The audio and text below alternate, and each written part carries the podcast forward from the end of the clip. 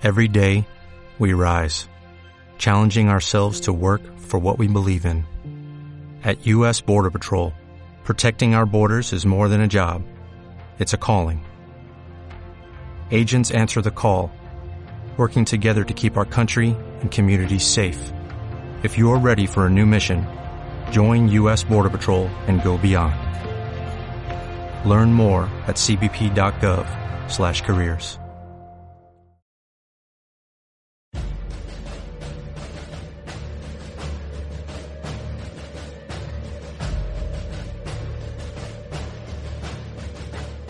El Foro de la Historia.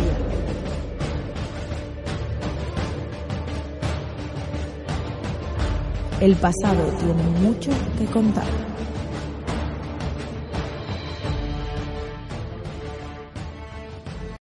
Bienvenidos a Foro de la Historia. Hoy estamos de nuevo con Santiago Castellanos. Vamos a hablar sobre un tema bastante interesante eh, debido a bueno pues ciertas polémicas que está habiendo en la actualidad sobre este tema. Consideramos además que bueno es un, es un tema que, que creemos que es además bastante polémico y, mm, y, bueno, pues hemos. Este tema nace también un poco, como ya habréis visto en el título, sobre lo que viene siendo el, el concepto de España, ¿no? Y cómo. Eh, y la España visigoda, más concretamente, o el concepto de España visigoda. Eh, vamos a intentar esclarecer ciertos, eh, cierta problemática que hay sobre este concepto, sobre todo hablando o bueno eh, destacando un poco cómo en la actualidad se está intentando eh, bueno pues utilizar esta historia visigoda para eh, bueno pues intentar justificar que España existía bueno pues en esos tiempos ya muy lejanos o incluso antes. Me gustaría antes de bueno pues comenzar a hablar con Santiago recordaros que estamos en la radio de la historia y el misterio. Estamos en iVoox en Spotify y en Instagram y Twitter, eh, las redes sociales. ¿Cómo estás, Santiago? Hola, ¿qué tal? ¿Cómo estás? Bien, aquí andamos. Eh, bien, la verdad que tenía bastantes bien. ganas de, de, hablar contigo porque, eh, bueno, estos, este tema un poco nace, de hecho, eh, lo, mm, lo, propusimos pues para hacer un programa juntos, más que nada porque, bueno, pues hace unas semanas en Twitter vimos eh, bueno, pues lo que era cierta gente, divulgadores, que, bueno, pues utilizaban el término de la España visigoda para justificar que, bueno, pues este digamos eh, este este país no que es España en la actualidad pues existía desde desde esos tiempos no eh, lo utilizaban bueno pues eh, probablemente con fines políticos. Queremos hablar además un poco pues de cómo es, bueno, también eh, hablar un poco de cómo era, eh, bueno, pues la, la, España visigoda para que nos quede claro y sobre todo hablar un poco de la divulgación en redes, la lo que viene siendo y bueno y esta problemática en concreto sobre el concepto de nación y cómo se entendía la natio que porque de hecho de, deriva el concepto eh, bueno, pues de, de, nación deriva del concepto natio, el del latín, que bueno, pues eh, eh, va a ser un concepto que lo que nos hace es, eh, bueno, nos habla de identidad, de cultura, eh, de territorio político de, y de historia compartida, ¿no? De un grupo por un grupo de personas. ¿Cómo estás, Santiago? Muy bien, muy bien. ¿Y vosotros? Me parece un tema apasionante el que proponéis. Y, y, bueno, pues lo, lo, discutimos de inmediato, si os parece. Sí, claro, por supuesto. Bueno, decir por una parte que cuál es tu opinión un poco sobre el tema de, bueno, la última polémica esa que ha habido acerca de lo que era la divulgación en redes y lo que era pues este concepto de España. Eh, ¿Qué opinas tú sobre lo que, pues este, este tipo de cosas? Bueno, me, me, me interesa la discusión pues desde dos puntos de vista, ¿no? Al menos. En primer lugar, eh, como usuario de redes sociales, bueno, en concreto de Twitter, que es la, la, la única red social que yo tengo, eh, y efectivamente he visto que en las últimas semanas y sobre todo en los últimos días, pues hay un hay una eclosión ¿no? de la, discusión en torno al origen de España, al uso del concepto de nación del que tú ahora hablabas, eh, y, ve, y, veo que la polémica se ha caldeado bastante. Entonces eso, mmm, en principio, no debe de asustarnos, no debe asustarnos y me parece que siempre que se discuta de historia es, es interesante, es decir, se utilicen unos argumentos u otros, Luego ya están los oyentes que nos escuchan en todas las plataformas que has dicho y los usuarios de las redes sociales que accedan a ellas para discriminar, ¿no? Ellos tienen su criterio y discriminarán lo que les parece más riguroso y lo que les parece, como se dice hoy, más bulo o más fake, ¿no? Pero en principio, el mero hecho de que se discuta de historia ya, ya me parece interesante, eso por un lado. Por otro lado, si, le, si unimos que, que mi profesión es, ser profesor universitario de historia, pues lógicamente hace que ese interés mío todavía crezca por, como, como observador de, semejantes discusiones y, y, bueno, pues, pues es, es bueno, ¿no? Eh, entrar en esas eh, con un afán exclusivo y, bueno, de discusión en un, en un buen sentido. ¿no? Porque claro, el concepto natio del que hablabas y del que he visto que se, que se ha discutido en redes sociales, claro, es un concepto efectivamente que viene del mundo romano, pero la natio como sustantivo es, mm, es un derivado, es una construcción del verbo nascor, del verbo nacer, es decir, em, tiene un radical que hunde mm, su etimología, su explicación en la idea de nacimiento de procedencia, digamos, personal eh, por nacimiento. Y este es el uso mm, del concepto en el mundo romano tradicional y luego en la antigüedad tardía. ¿Qué sucede? Que como tantas veces mm, ocurre en el, panorama de discusiones sobre historia, mm, muchas veces se utilizan conceptos léxicos que en los lenguajes, en los idiomas actuales que hablamos, como el que estamos hablando tú y yo en este momento, que derivan del latín, la palabra es la misma o muy similar, pero el significado no, es necesariamente coincidente, pues porque han pasado mm, multitud de siglos por medio, ¿no? De manera que, por ejemplo, en, el caso que tú has propuesto, mm, efectivamente se está confundiendo, a mi modo de ver, a mi modo de ver en redes sociales, se está confundiendo el concepto de nación actual, que es un concepto de la historia contemporánea, fundamentalmente a partir del siglo X, finales del siglo XVIII. Eh, las revoluciones burguesas aquí tuvieron un papel predominante, tanto la Revolución Francesa como lo que ocurrió en la formación de los Estados Unidos de América, y luego en el siglo XIX eh, con las revoluciones burguesas también en el continente que siguieron a la francesa, ¿no? de la de finales del XVIII. Es decir, que hay una serie de revoluciones burguesas que codificaron, por utilizar un lenguaje actual, dieron forma o, o ya que hablamos de redes sociales en términos informáticos, formatearon el, concepto de nación, usando esa misma palabra. Eh, en la mayor parte de los idiomas mm, más importantes desde el punto de vista político que derivan en buena medida, medida del latín. Pero claro, eso en modo alguno implica una ecuación de primer grado entre la nación de las naciones europeas de finales del mundo moderno y comienzos del mundo contemporáneo y lo que natio significa en el mundo antiguo. ¿Qué sucede? Que hay una manipulación, un uso deliberado de la historia por parte de quienes mm, sostienen que sí hay esa ecuación de primer grado. ¿no? En el caso de España, bueno, pues me permito, igual que he hecho con el caso de Natio, volver a la etimología. ¿no? Eh, en el caso de Hispania, de España, me, traiciona el subconsciente, ¿no? Yo hablaba de España. Claro, la palabra España es evidente que deriva de Hispania. Hay ahí una evolución, además, fíjate que esto es muy interesante. A finales del mundo antiguo, en la época de la antigüedad tardía y de la que luego hablaremos seguramente, ¿no? El mundo visigodo, la época, época del reino visigodo de Toledo, en las grafías de los textos se va a ir imponiendo la S líquida Hispania sobre la forma antigua Hispania. Eh, de ahí, de Hispania y de España, de Hispania y de España, deriva naturalmente la palabra España. ¿Quiere eso decir, nos preguntamos, ¿no? ¿Quiere eso decir que España como tal ya existía en el mundo de la Hispania romana y luego del reino visigodo? Bueno, sobre esto se puede opinar. Mi opinión aquí es bastante bastante clara. Es decir, de hecho, fíjate, en un libro que va a salir ahora en Estados Unidos de América, en un libro que he escrito, en el prefacio explico esto que os estoy contando. Es decir, España como tal, como, como nación jurídica político-administrativa, no existe en el mundo mm, de la antigüedad, ni de la antigüedad tardía. Lo que existe es Hispania, las Hispanias, las provincias hispanas, o el reino visigodo de Hispania, etcétera. Ya digo que también con ese líquida Hispania, pero el hecho de que la grafía, la grafía, el léxico sea el original, no quiere decir que haya, insisto, una ecuación de primer grado. Son conceptos jurídicos e históricos diferentes.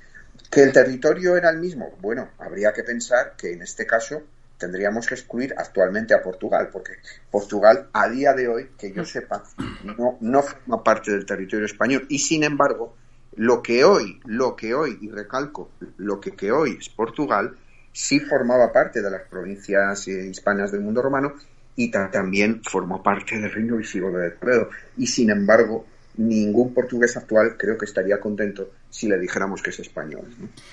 Bueno, es interesante porque no solo, bueno, aunque es verdad que en este caso estamos hablando de la Hispania, bueno, de la España visigoda o de la Hispania visigoda eh, o la península ibérica durante lo que es el periodo visigodo, hay que destacar que este tipo de consideraciones de España, eh, bueno, pues desde hace eh, o sea, que este concepto de que España existe desde hace miles de años o incluso, bueno, cientos de años, eh, no es la primera vez que, se plantea. De hecho, eh, bueno, pues ahí hubo hace un tiempo una discusión, hay de hecho un montón de artículos eh, bueno, pues hay muchos artículos acerca de esto, eh, puesto que, bueno, pues se planteó que, los reyes católicos podían haber eh, llevado a la, a la formación de, bueno, pues de la nación que hoy conocemos como España. Volvemos a lo mismo, recuperaremos la misma argumentación para decir que, bueno, evidentemente los, los reyes católicos ya en el,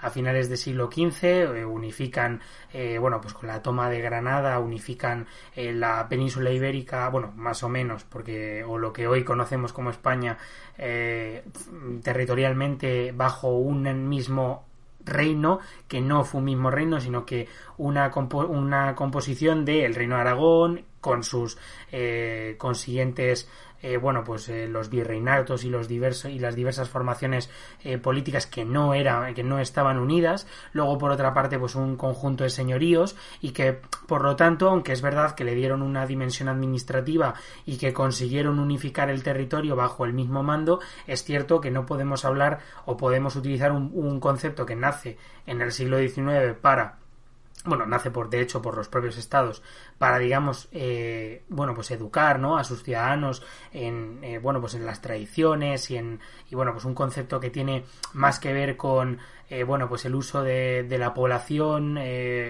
cómo decirlo como digamos intentar una una cohesión no dentro de, de esta de las sociedades de dichos estados eh, no podemos hablar de ello en la Edad Media y tampoco creo que en la, en la, vamos, ni en la alta ni en la baja Edad Media, por supuesto. Respecto a esto, de hecho, eh, por último, perdona Santiago, eh, José Álvarez Junco eh, es verdad que es un, profesor de la Complutense que lo que nos llega a comentar es que, bueno, pues la monarquía de los reyes católicos se podría considerar como una eh, monarquía confederal, ¿no? Un conjunto de señoríos y de territorios que están bajo, bueno, pues una autoridad real, pero que realmente no podemos hablar de un estado eh, como el que pues había en el siglo XIX, ¿no? Donde ese estado, pues bueno, eh, básicamente no había poder mayor que ese Estado, no había eh, nobles que pudieran retar a, estas eh, administraciones y bueno, pues en la Edad Media pues esos términos no se daban. Perdona, ya he terminado, Santiago. Sí, no, que, que, efectivamente, vamos a ver, hay una confusión terminológica muy grande que, que, bueno, tú has planteado al principio del programa cuando hablabas del concepto de natio. ¿no? luego, es cierto, mm, con la misma contundencia, con la misma contundencia que he negado, por lo menos bajo mi punto de vista, ¿no? que he negado categóricamente la ecuación de primer grado entre unas cosas y otras, eh, yo creo que lo que estudiamos cuando hablamos de España eh, en el mundo romano, eh, el reino visigodo de Toledo posteriormente, luego los reinos cristianos alto medievales, el caso de Al-Ándalus, etcétera, etcétera, lo que viene después, el mundo de los reyes católicos del que tú has hablado, después la monarquía de los Austrias, etcétera, etcétera, etcétera, etcétera, es historia de España, en el sentido amplio del término. Pero eso no quiere decir que tengamos que asumir que España como tal nación jurídica, etcétera, etcétera, jurídicamente hablando, exista en tiempos de la antigüedad. A mí me parece una aberración histórica desde el punto de vista académico, universitario, me parece una aberración. En cualquier caso, lo interesante es ver un poco cómo se articula esta manipulación. también en la actualidad, porque, bueno, es el motivo del programa y por el que me habéis llamado, ¿no? Es decir, cómo en redes sociales actualmente se, se echa mano del pasado para justificar que la nación ya esté en ese momento, etcétera. Eh, y aquí yo creo que hay que recordar que, digamos, el anclaje de eso es un mito, que es el mito de la, de la Hispania unificada en lo territorial y en lo religioso, mm, en el catolicismo, a partir de Recaredo, en el tercer concilio de Toledo del año 589. Y fíjate, Javier, eso funciona como un, ¿cómo te diría yo? Me refiero después, ¿no? Después del final del reino visigodo, a comienzos del siglo VIII, cuando el reino visigodo desaparece y, al andalus, el concepto de al andalus eh, es el que políticamente va a imperar en buena parte de la península, aunque van formándose las, van cristalizando otro tipo de formaciones en, el norte, ¿no? Eh, empieza a formularse esa especie de espectro, de mito, de desideratum, según el cual todos los poderes que intentaron imponerse a otros y construir un sistema unificado en lo que había sido, en lo que había sido el territorio amplio del reino visigodo de Toledo en Hispania, es como una especie de, espejo en el que se miraban, ¿no? Es decir, era un mito que ellos querían reconstruir y eso sucede en la época medieval, eh, cuando el mundo de los godos se presentaba como un mundo que había que reconstruir. Claro, tú no puedes reconstruir nada que no se haya perdido antes. ¿no? Es algo parecido a lo que le sucede a Justiniano en el siglo VI con los territorios occidentales del, imperio que él intenta, eh, sus generales intentan recuperar. ¿no? Y lo mismo va a suceder en la monarquía de los Austrias, o fíjate, eh, a comienzos del siglo XVIII, cuando la monarquía de los Borbones, que es la, la casa dinástica que, mm, que aún está sentada en, España, cuando la dinastía de los Borbones emprende, pues, por ejemplo, eh, el programa iconográfico del entorno del Palacio Real actual de Madrid, ¿no? donde podemos ver todavía las esculturas de quién, pues entre otros, de los reyes godos. Es decir, se busca entroncar con un pasado que mm, se convierte en un modelo propagandístico, en un modelo, en un desideratum, en un deseo de reconstruir una, una determinada manera de entender la historia. ¿Qué sucede? Pues que, bueno, mm, yo veo que las polémicas actuales en Internet y en Twitter muy especialmente, pues hay un poco de todo, ¿no? Y te digo la verdad, yo lo veo con cierto optimismo porque aunque a veces uno se lleve las manos a la cabeza con cosas que lee por ahí, Mm, verdaderamente ya es, ya es interesante, como te decía al principio del programa, que, se discuta sobre historia. ¿no? Yo creo que aquí lo importante es saber mm, todos los que hablan de los godos o del, o del reino godo de Hispania, etcétera, efectivamente qué era eso, ¿no? Porque antes de hablar de algo, pues es bueno a veces informarse de manera, aunque sea de manera un poco superficial. Eh, claro, por supuesto es eh, importante eh, informarse y creo que las polémicas, bueno, pues hay que, vamos, yo creo que hay que encararlas, ¿no? Y, hablar sobre ellas claramente, discutirlas. desde luego, también es verdad que, y como había comentado Santiago, el reino visigodo, aunque no durante toda su, todo su recorrido político, es verdad que no estuvo unificado. Sí que creo que, mm, que vamos, que yo creo que este tipo de tuiteros y de gente, bueno, pues dice, es que el reino visigodo estuvo unido eh, en una bajo un rey y ya consideran que eso es simplemente lo mismo que, que vamos, que, que, existe en la actualidad, ¿no? Con, bueno, pues una monarquía que, que además está a años luz eh, jurídicamente, ideológicamente y políticamente de la, de la monarquía que, por ejemplo, pues se lleva a cabo, vamos, tiene la, la, bueno, la monarquía borbónica actual.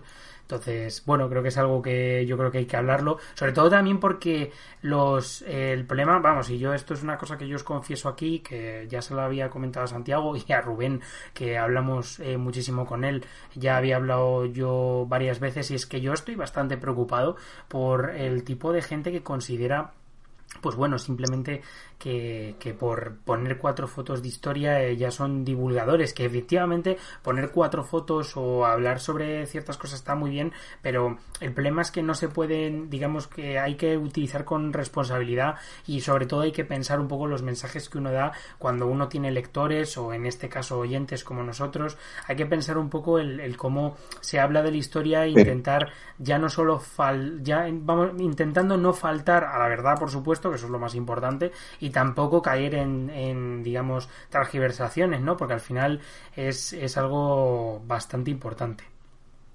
No, esto, esto que tocas eh, a mí también me preocupa porque vivimos en, en, la sociedad de la información, curiosamente, de la información, es decir, nunca jamás ha habido tanta información y sin embargo yo creo que nunca jamás ha habido también mm, tanto, no sé si llamarlo desinformación intencionada, es decir, esto que, se ha terminado llamando periodísticamente hablando fake news, etcétera, ¿no?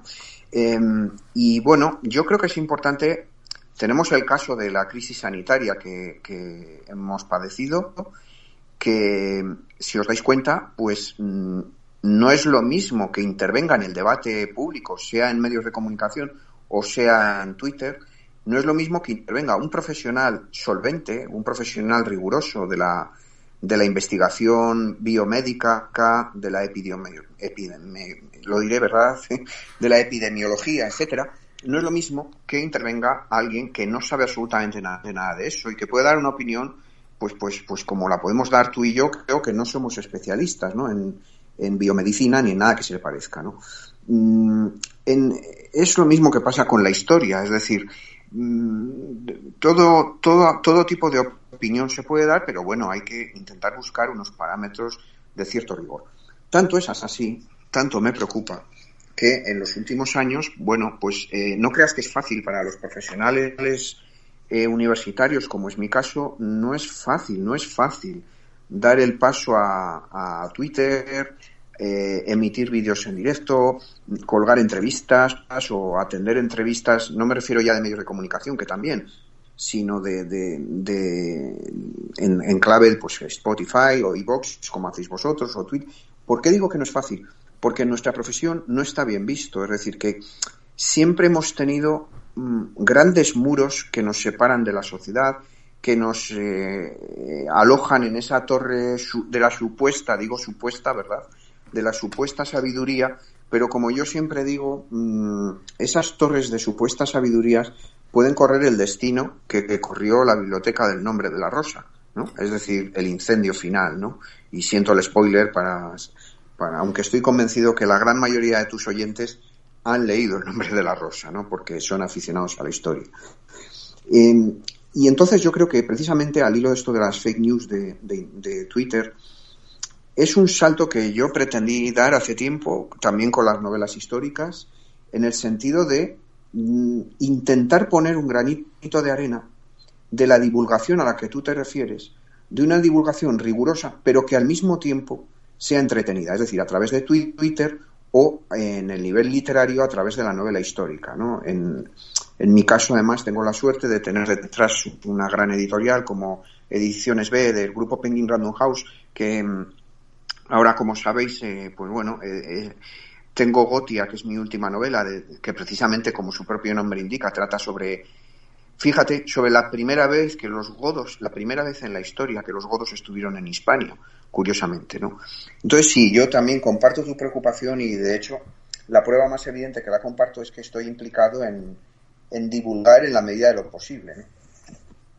Bueno, es, es cierto que sí, eh, desde luego lo que yo creo que necesitamos en en el mundo de la historia es eh, divulgación responsable y sobre todo objetiva, que creo, que es importante, eh, más allá de, de, lo que viene siendo las diversas las eh, diversas polémicas ¿no? que se generan en torno a la política, porque de hecho, vamos, yo es verdad que cuando inicié la carrera, pues ya era cuatro años, eh, es cierto que bueno, que uno eh, pues no viendo las noticias y leyendo artículos y tal, la historia realmente de un tiempo para acá, y digo de hace un par de años para esta parte, eh, la tenemos en boca de pues un montón de gente que son políticos que generalmente no suelen tener mucha idea de ello y que el problema es que causan tendencia y, y que claro, que luego hay una masa de personas que le sigue detrás. También por otra parte, eh, realmente yo creo, y como, como ha dicho ya muy bien Santiago, creo que, y además de manera yo creo que muy acertada, eh, creo que la, lo que era la academia, además esto creo que ya lo hablamos en otro episodio, la academia está muy cerrada y creo que es un, una institución que realmente eh, debe abrirse porque si no es, es bastante es bastante complicado que sobreviva. Efectivamente, lo ha comparado con, con una biblioteca ardiendo, pues en este caso creo que es una comparación, eh, la verdad, de que muy acertada, porque es cierto que sí, que si no se abren y, sobre todo eh, realmente el abrirse es importante porque si no se abren el problema al final ya no solo lo van a tener ellos sino que encima lo vamos a tener todos porque al final eh, es que se va, va, va, a ser digamos la historia objeto de muchos pues fake news, bulos y al final se va a distorsionar de, de tal manera que es em, que es vamos que va a ser imposible vamos no sé si imposible pero mucho más difícil el reconstruirla. De hecho me gustaría contar una cosa eh, más bien personal que, bueno, como de hecho Santiago, eh, quiero agradecerle porque siempre, eh, bueno, me ayudó muchísimo con mi TFG, que lo, leyó y además me dio su opinión sobre ello. hay un, hay cierta parte de la historia de España, ya, bueno, pues que es una, es, bueno, pertenece a la guerra civil, al exilio de los gobiernos republicanos, una historia que yo, bueno, pues, bueno, intenté tratar en, en mi TFG eh, que es el caso de Juan Negrín López. Hay eh, tal desconocimiento eh, debido a, pues, no voy a decir fake news, pero sobre todo al desinterés de una parte de la política y sobre todo al desinterés de una parte de, incluso también de los historiadores, que el problema es que lo que nos lleva es un poco a, pues mismamente la persona de Juan Negrín no saber quién es, que haya quedado totalmente olvidada y que incluso dentro de su propio partido no haya nadie prácticamente que se acuerde de él hasta el año 2008 que rehabilitado. O sea, quiero decir, es importante divulgar, es importante reconstruir la historia y también que ya no solo se reconstruya para una pequeña camarilla de historiadores, sino que se reconstruya para la sociedad. Porque al final el historiador es un servidor público. Nosotros, eh, vamos, nosotros, eh, vosotros en este caso, pues yo historiador no me considero, yo estudié el grado de historia y yo soy un simple estudiante, pero eh, es cierto que yo creo que son servidores públicos y creo que, eh, vamos, el, trabajo de la que tienen que llevar a cabo estos historiadores en la sociedad es este, ¿no? Es el de llevar a, llevar a la gente, intentar reconstruir lo mejor y objetivamente posible los diversos procesos históricos. Y desde luego el, el problema que hay ahora mismo con las redes es que desde que, bueno, las redes evidentemente las utiliza un montón de gente, el problema es que no todo el mundo tiene la misma rigurosidad que yo creo que a la gente que ha estudiado el grado de historia nos han intentado inculcar desde los eh, profesionales y, bueno, pues es algo que a mí personalmente me preocupa porque no creo que todo el mundo evidentemente tenga el mismo rigor y también creo que por eh, tanta información que hay no todo el mundo tiene la misma capacidad digamos de discernir qué noticias son más o menos eh, bueno pues más o menos verídicas ¿no?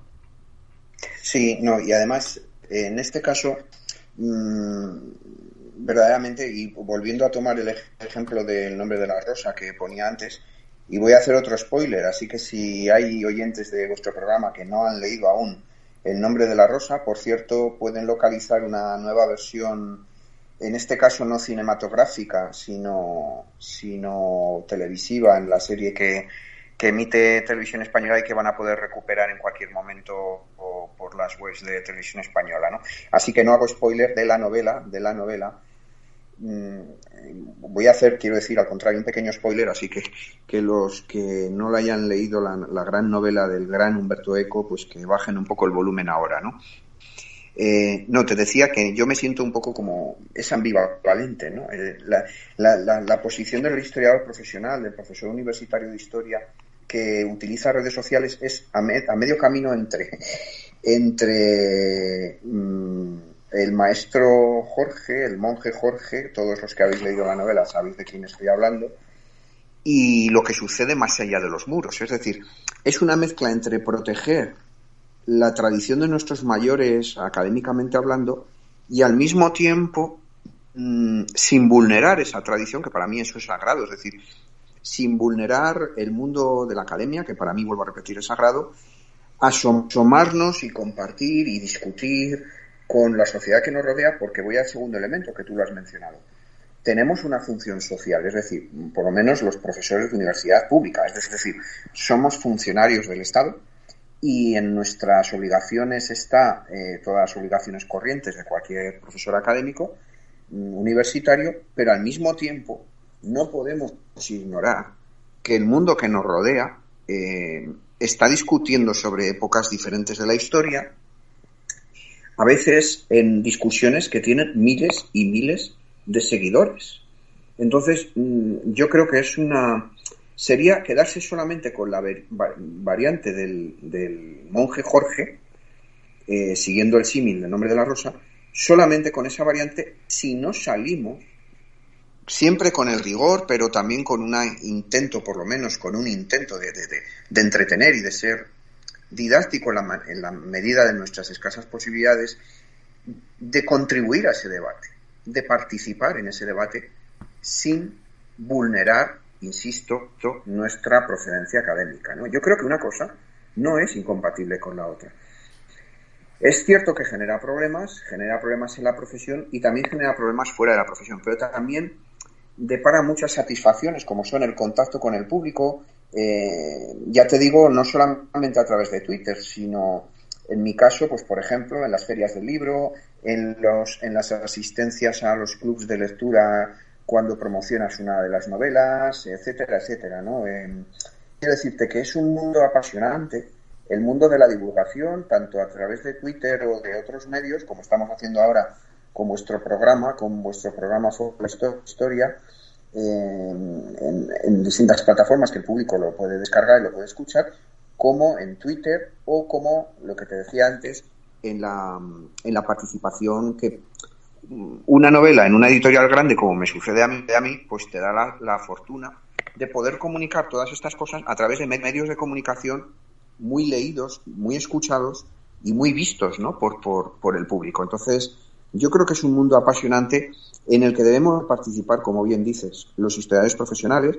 Yo creo que cada vez mm, paulatinamente lo vamos haciendo más y, creo que debe ser nuestra tarea, además. ¿no?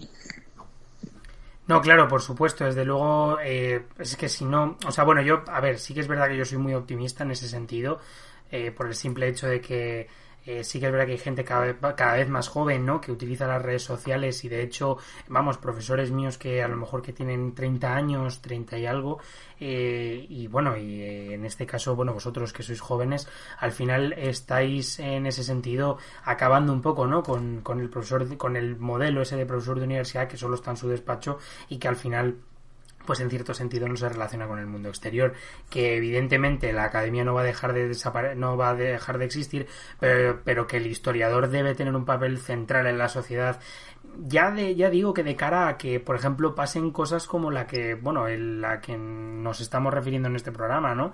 De la manipulación así de, de la historia para fines, eh, bueno, pues eh, no sé si de manera inconsciente o no, o simplemente, o bueno, o de manera consciente, lo cual sería bastante peor eh, y más grave de, la, de lo que viene siendo la historia. Y bueno, volviendo a a lo que es tu novela, Gotia, que la verdad que íbamos a hablar un poquito sobre ella, porque además justo es el, eh, evidentemente íbamos a hablar de la España visigoda, poniendo esto entre, entre comillas. Eh, ¿Cómo tratas tú, eh, quiero decir, cómo tratas tú a los godos y cómo, digamos, crees que, bueno, porque al final los godos provienen de, diversas zonas del norte de Europa y de, de, la zona del Danubio y de diferentes, bueno, son pueblos que vienen de muy de lejos y, y realmente, pues bueno, como nos han intentado, bueno, a través de esta polémica hemos visto cómo ciertas personas consideraban que, bueno, que los visigodos eran españoles quiero decir, y que España existía, eh, pues eso, desde tiempos de,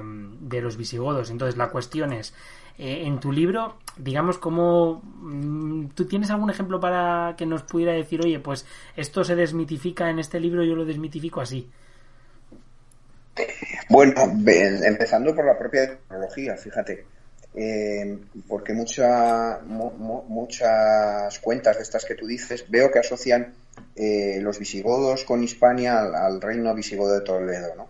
Bueno, pues precisamente mi novela Gotia desmitifica, esto en el sentido mm, que precisamente la novela se llama Gotia y está en ediciones B del grupo Penny House eh, por la cronología. Es decir, la primera vez que los godos están en Hispania no es, repito, no es en el reino visigodo de Toledo, sino que es en el año, en torno al año 415, cuando los grupos godos que estaban en la zona de, después de la época del saqueo de Roma por Alarico en 410, a la muerte de Alarico, su, su cuñado Ataulfo le sucede, digamos, en ese caudillaje, ¿no?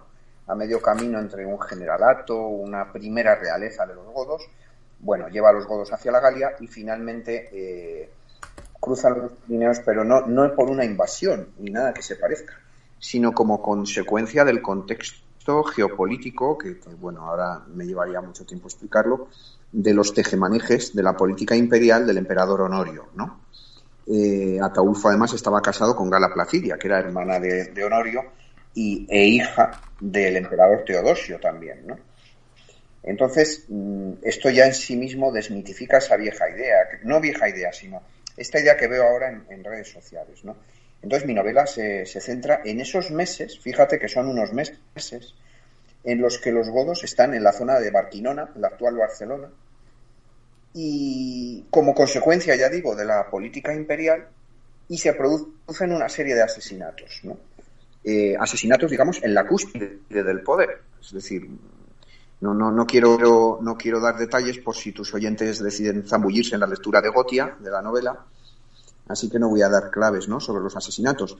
De manera que yo lo que he intentado es desmitificar ese binomio excluyente entre romanos y godos, puesto que hubo mucha interactuación, em, los godos ya llevaban siglos eh, interactuando con los romanos desde el punto de vista religioso, desde el punto de vista político, cultural, etcétera, etcétera, ¿no? Entonces, en sí mismo, en sí mismo, el libro, la novela, Gotia, ya creo, creo que desmitifica esa idea, ¿no?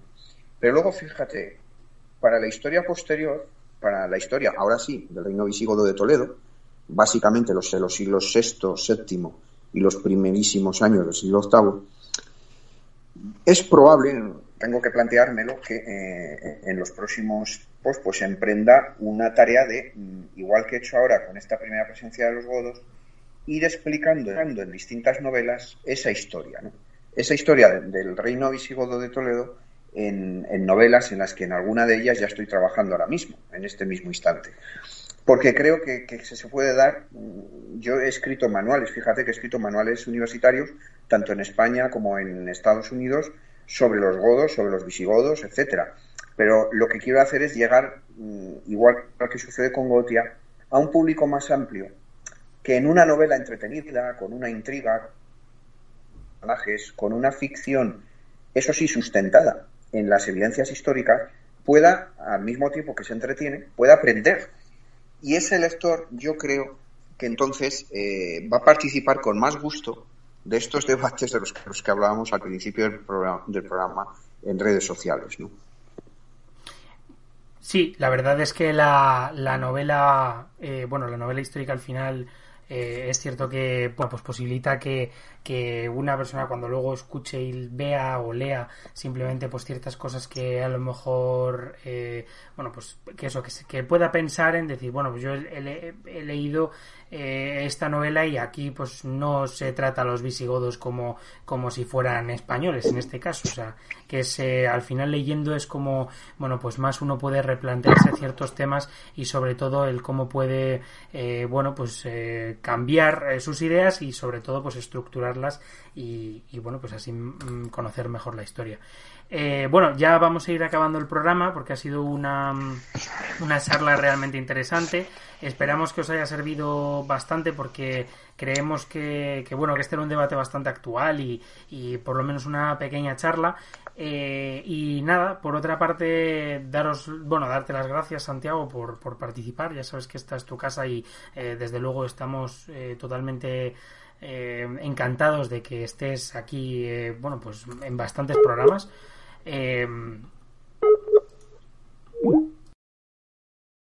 Bueno, disculpad el pequeño corte que hemos tenido que hacer, ha sido por problemas de conexión y bueno, eh, vamos a despedir el programa, que este, la parte, la parte, hemos aguantado bien todo el programa hasta, hasta los tres últimos minutos, estamos un poco gafados, pero decir que, bueno, pues lo que estaba comentando, ¿no? Que, que es un placer tener a Santiago siempre por aquí, porque eh, la verdad que ya ha participado en varios programas con nosotros, que los tenéis acerca del cristianismo en Roma o, del, o de su propia novela Gotia, la cual por cierto, si queréis ampliar, pues tenéis otro podcast de aproximadamente unos 50 minutos donde, bueno, pues hablamos un poco sobre la novela, los personajes y un poco el papel de los historiadores en la sociedad, ¿no? De manera más amplia.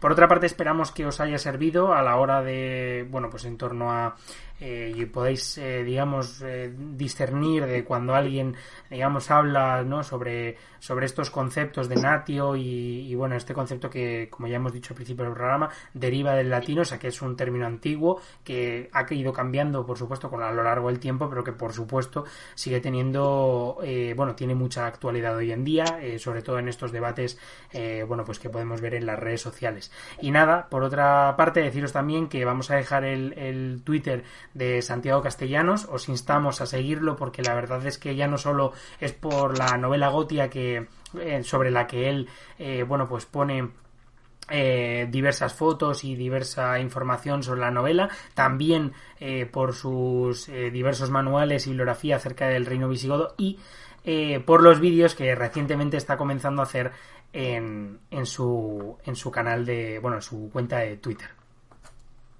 Bueno, Javier, te lo agradezco mucho y al hilo de lo que hemos estado hablando y ahora en la despedida, mm, sí me gustaría que, los oyentes, puesto que doy por descontado que todos ellos son muy aficionados a la historia, puesto que escuchan vuestro programa Foro de la Historia, em, que no, no, no se asusten por, mm, digamos, determinadas participaciones que hay en las discusiones de historia en, en Twitter, eh, todos sabemos que Twitter es un mundo muy desaforado, que hay cuestiones apasionantes, muy interesantes y como en todo, pues a veces hay verdaderas birrias, ¿no?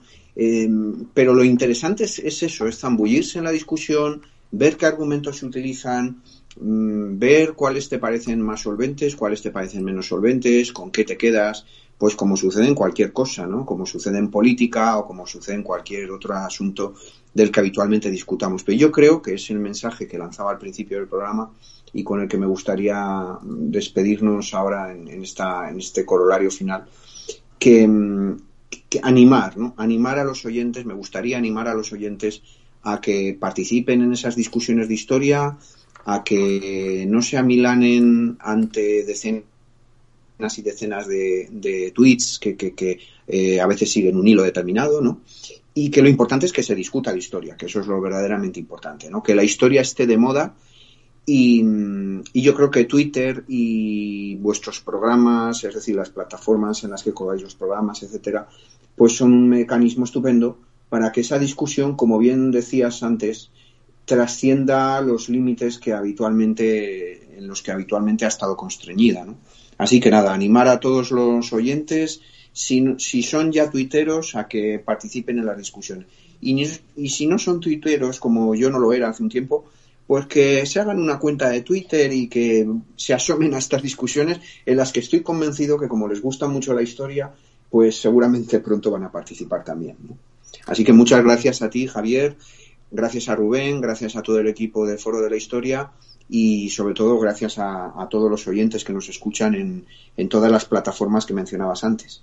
Creo que ha quedado todo dicho. La verdad es que, bueno, lo he dicho otra vez, es un placer tenerte por aquí. Y bueno, pues gracias, igualmente. Esperemos pronto, eh, bueno, pues volver a hablar contigo, Santiago. Muchísimas gracias y nos vemos en el siguiente episodio de Foro de la Historia. ¿Te preocupas por tu familia? Entonces, ¿por qué darles solo huevos ordinarios cuando pueden disfrutar de lo mejor? Eggland's Best, los únicos huevos con ese delicioso sabor fresco de granja, además de la mejor nutrición, como 6 veces más vitamina D, 10 veces más vitamina E y 25% menos de grasa saturada que los huevos regulares, además de muchos otros nutrientes importantes. Así que, dales los mejores huevos. Eggland's Best, mejor sabor, mejor nutrición, mejores huevos.